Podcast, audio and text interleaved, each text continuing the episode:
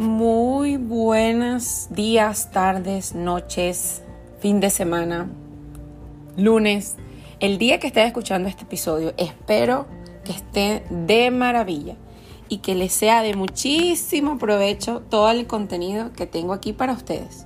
Hola, mi nombre es Erika Navas y soy la doctora Runner, la host de este maravilloso espacio que es Running Mind, the podcast. Si es primera vez que me escuchas, te invito a volver atrás y escuchar los episodios anteriores para que te pongas al día y aprendas muchísimas cosas de valor para que seas un corredor integral, un corredor em, equilibrado en todos los aspectos.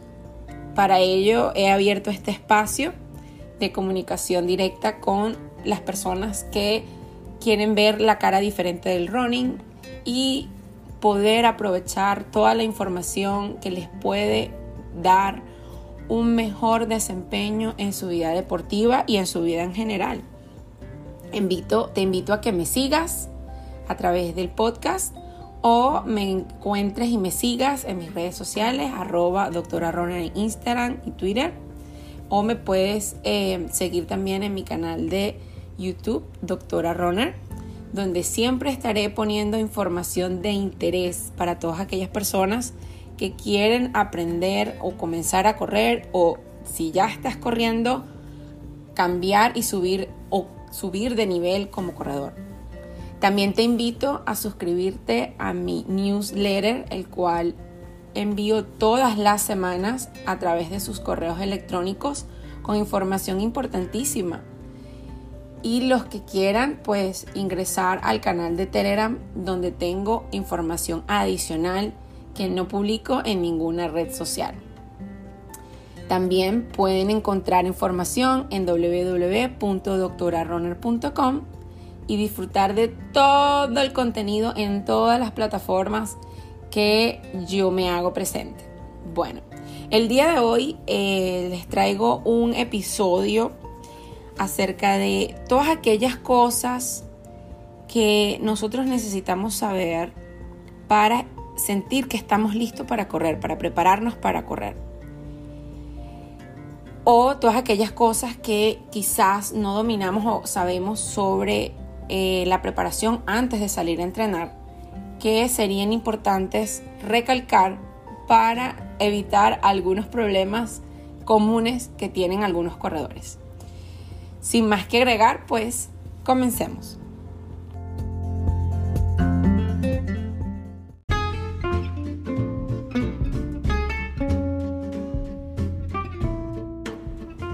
¿Estás realmente listo para correr? ¿Existe algún método para desarrollar el corredor que tenemos dentro? ¿Podemos correr de verdad sin tener lesiones?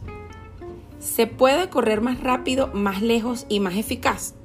Bueno, esta y muchas otras preguntas me hacen constantemente por todas las plataformas. Y el día de hoy, pues intento con este contenido responder alguna de ellas. Lo importante aquí es que quiero que sepan que no importa el momento de la vida en el que estén, ni el día que, ni la hora, ni el momento en que deciden comenzar a entrenar o a competir. Muchas personas se encuentran en este momento en el cual están eh, como más libres, se sienten como más eh, con capacidad de tener tiempo disponible para poder invertir en sí mismos. Y con el tema de la pandemia, pues surgieron muchas interrogantes personales que todos nos hicimos acerca de cómo estamos viviendo, de cómo estamos invirtiendo ese tiempo, em, el tiempo que tenemos eh, de nuestra forma de trabajar, de nuestra forma de conducir nuestras obligaciones y responsabilidades, nuestras prioridades. Y nos dimos cuenta, no solo yo, nos dimos cuenta todos, que debemos tener una especial atención acerca de cómo nosotros cuidamos de nosotros mismos. Es muy redundante porque siempre decimos nosotros, nosotros, nosotros. Y hasta la, a la vez muchas personas pensarán que es hasta egoísta pensar en nosotros, nosotros, nosotros mismos. Pero lo que yo siempre les digo, y no solamente se los digo en el podcast y en las entrevistas que me han escuchado o en algunas otras publicaciones, es que si nosotros no somos capaces de poder cuidar de nosotros, no seremos capaces de cuidar de otros. esto es una apreciación muy interesante que llevo, llevo mm, analizando durante ya un tiempo y sigo insistiendo porque em, si estamos en malas condiciones, o estamos enfermos, o estamos lesionados, o no tenemos una estabilidad emocional o una paz interior correcta, yo creo que es muy difícil que podamos lograr que otras personas también lo tengan. O tratar de convencer a otros de que lo tengan. Por eso es importante que eh, empecemos a, cumplir con nuestras responsabilidades para, para nosotros antes que cumplir con las responsabilidades que tenemos con otros. Em, bueno, si eres un corredor nuevo, hay un montón de razones por las, cuales debes considerar quedarte, no quedarte en cama, sino salir a correr en las mañanas. Y la primera, y cuando estés empezando, siempre la primera semana es la más difícil cuando somos nuevos corredores. Pero poco a poco, a medida de que vas venciendo esa brecha o esa eh, barrera mental, el, pararte temprano o el poder encontrar ese tiempo para ti se va haciendo cada vez más fácil. Yo creo que el problema principal es um, con las mañanas, básicamente, es que ustedes saben que venimos de reposo.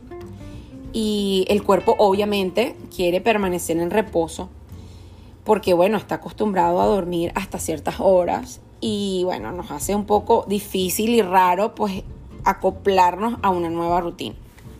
Entonces, a medida de que vamos avanzando en el tiempo, vamos creando una nueva rutina y nuestro cuerpo se va adaptando a esas menores horas de reposo y va reconociendo como normal el despertarse a cierto, en cierto tiempo y realizar diversas actividades.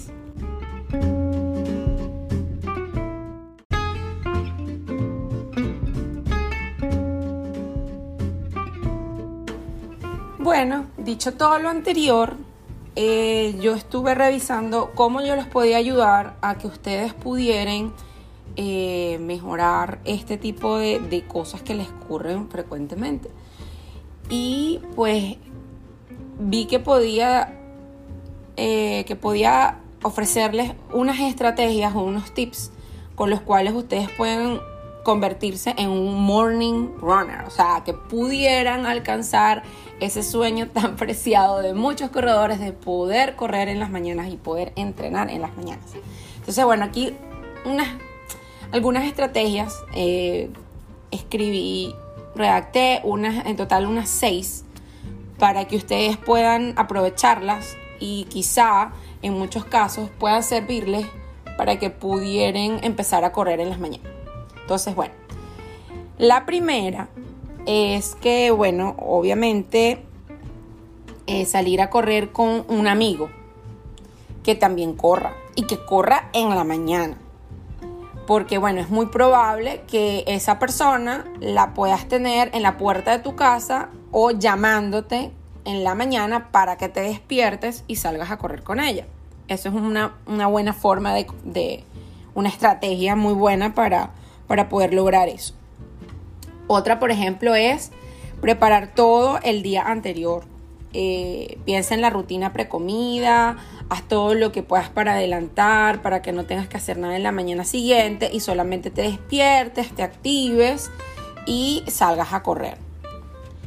También trata de, eh, de, revisar el clima, dejar la ropa, los zapatos, el café quizás montado en la cafetera, tu pre-workout si es de necesario un pre-workout eh, en el counter de la cocina y pues ya sabrás a qué hora salir y qué es lo que necesitas tener listo para salir.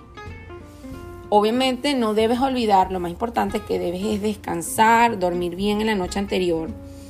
Trata de dormir o acostarte 10 minutos antes de lo habitual. Alejarte de los dispositivos electrónicos, luces, eh, apaga todo para que te puedas ir a dormir. Eh, haz un plan B, siempre hay un plan B, hay que hacer un plan B para todo, ya que siempre hay imprevisto. Entonces, el plan B eh, debe ser orientado a que te puedas despertar en la mañana. muchos de nosotros lo que hacemos cuando estamos durmiendo en la mañana es que cuando el reloj suena, eh, apagamos la alarma para que deje de sonar. Entonces allí donde ocurre el problema, que la apagamos y seguimos durmiendo y cuando te despiertas, me quedé dormido.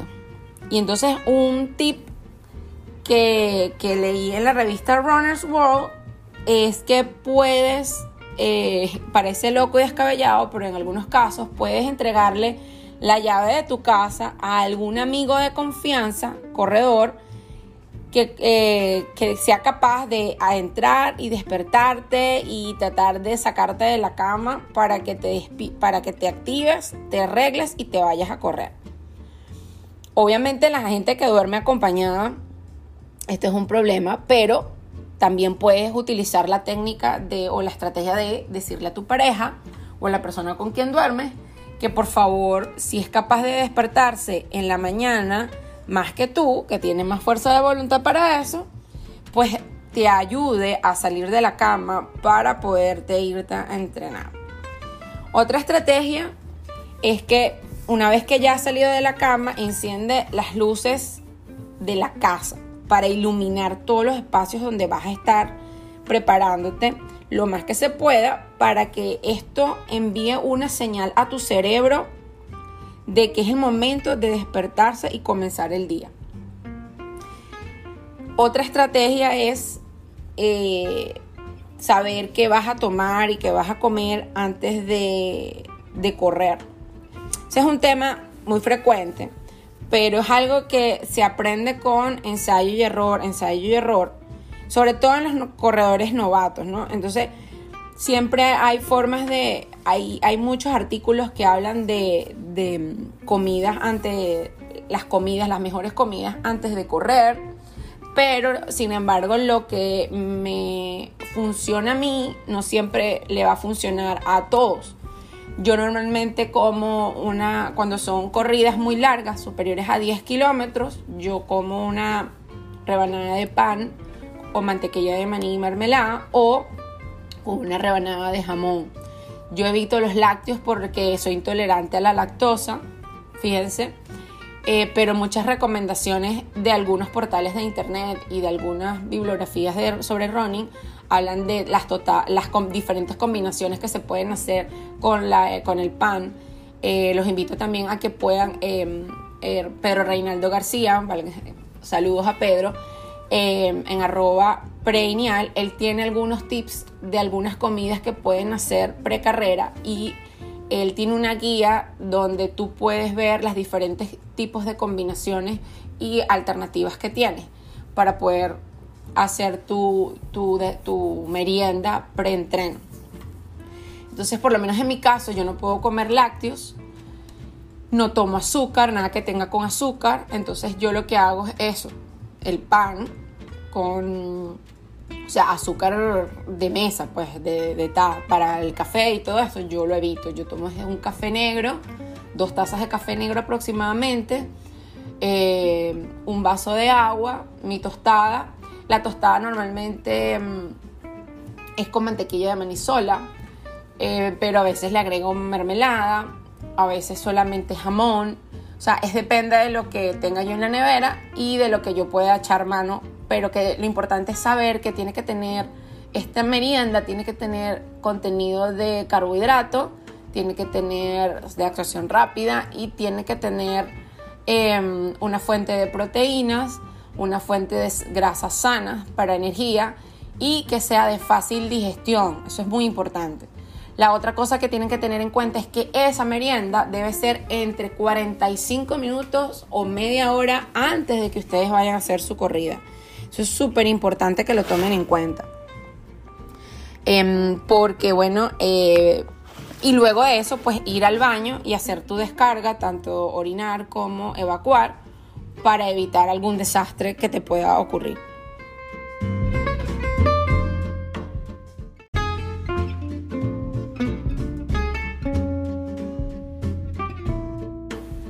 Bueno, algo que es más que todo emocional y psicológico es crear un propio mantra o grito de guerra.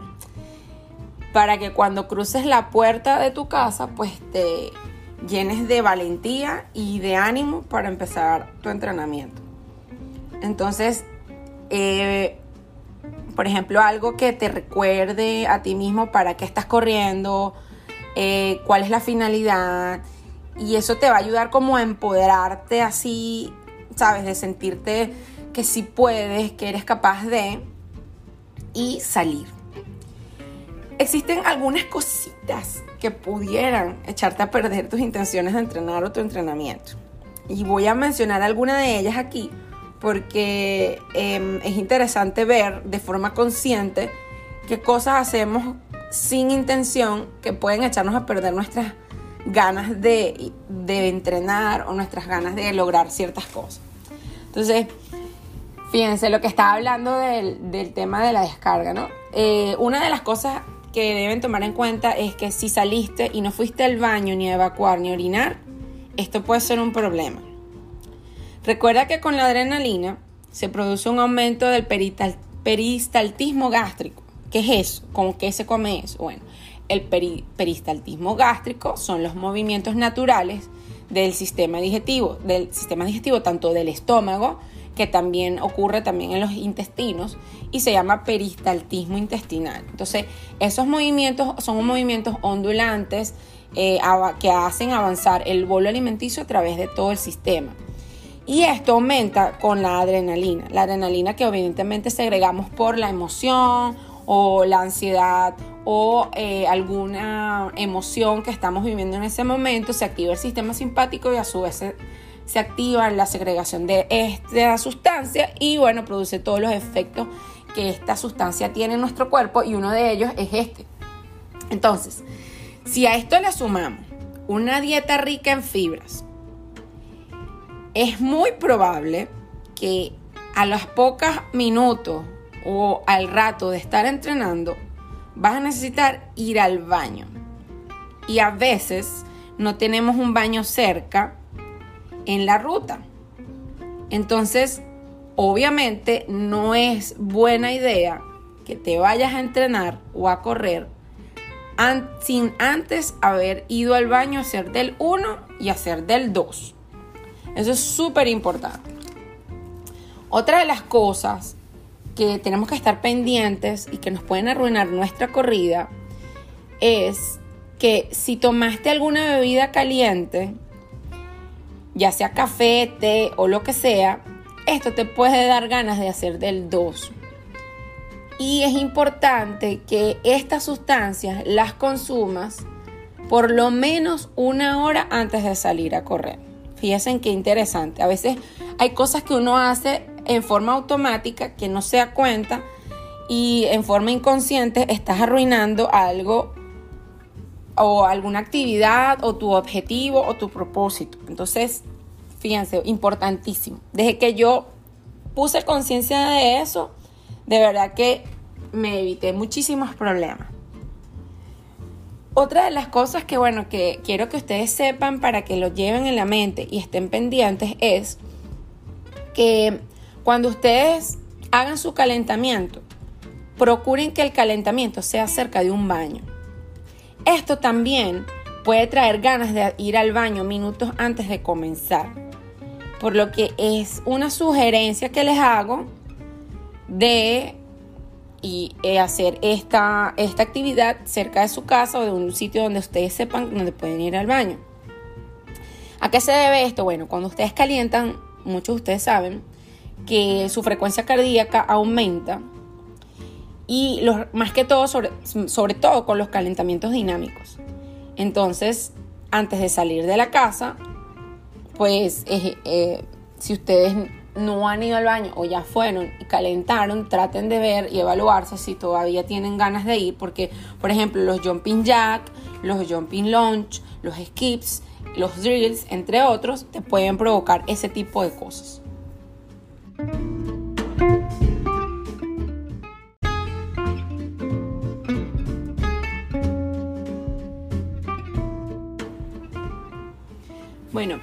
Existen tres cosas importantes para que un calentamiento sea, podría decir, casi perfecto o perfecto.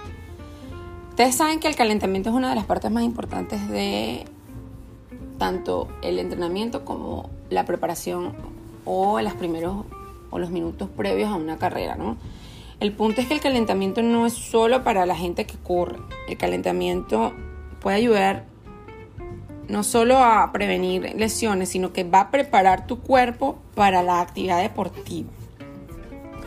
Esto es porque aumenta el flujo sanguíneo, aumenta tu temperatura corporal, sube la frecuencia cardíaca y esto ayuda a un mejor desempeño y te va a evitar hacerte daño. Lo puedes hacer de varias formas. Y bueno, pudiéramos decir que una de las formas que lo puedes hacer es caminar o trotar suave, que es una de las que yo recomiendo normalmente para algunos corredores beginners, ¿no? Em, eh, obviamente es bueno que comiences al menos 3 a 5 minutos con un movimiento suave. Si tienes más experiencia, puedes hacer una trotada suave, una corrida suave por lo menos 15 minutos, que es el tiempo que se estipula suficiente para estar listo para entrenar. Otra de las cosas que se recomiendan son las zancadas, que son series intensas y rápidas de 100 metros más o menos. Eh, se camina por 60 segundos entre cada una y se hace un total de 6. O sea, es como, son como sprints rápidos haces una corrida rápida e intensa por 100 metros y te puedes hacer el regreso hacia el punto inicial caminando un minuto. Si tu entrenamiento son de, de de velocidad, evidentemente esta no es la mejor forma de calentar, ¿no? Puedes o caminar o trotar suave o la otra forma que les voy a mencionar a continuación, que son los estiramientos dinámicos. Los estiramientos dinámicos son eh, los llamados saltos de warming drills, tocándose los talones, eh, balanceo de las piernas, entre otros, lo que, lo que tienen como objetivo principal mejorar la elasticidad y reducir el riesgo de lesión.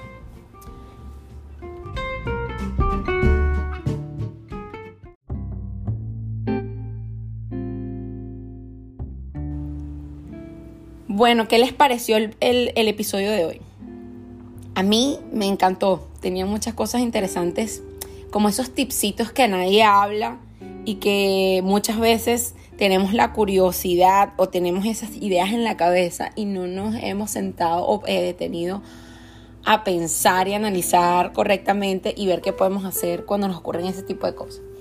Espero que les haya gustado, a mí me encantó el contenido y por eso se los traje en este episodio. Y bueno, los invito a escuchar los episodios anteriores para que también puedan aprovechar el otro contenido de valor que tenemos acá en el espacio. Los invito a seguirme, a recomendarme, obviamente. y eh, si me quieren contactar, me pueden empezar a seguir a través de mi Instagram y mi Twitter, arroba doctora Runner, D-O-C-T-O-R-A-R-U-N-N-E-R. Y también si quieren alguna consulta o hablar algo en particular, me pueden escribir un directo en alguna de las redes sociales o un correo electrónico a, a. Para más información en www.doctoraroner.com y muchísimo contenido más interesante y divertido para ustedes en este espacio. Espero escucharlo, bueno, espero que me escuchen en el siguiente episodio. Hasta luego.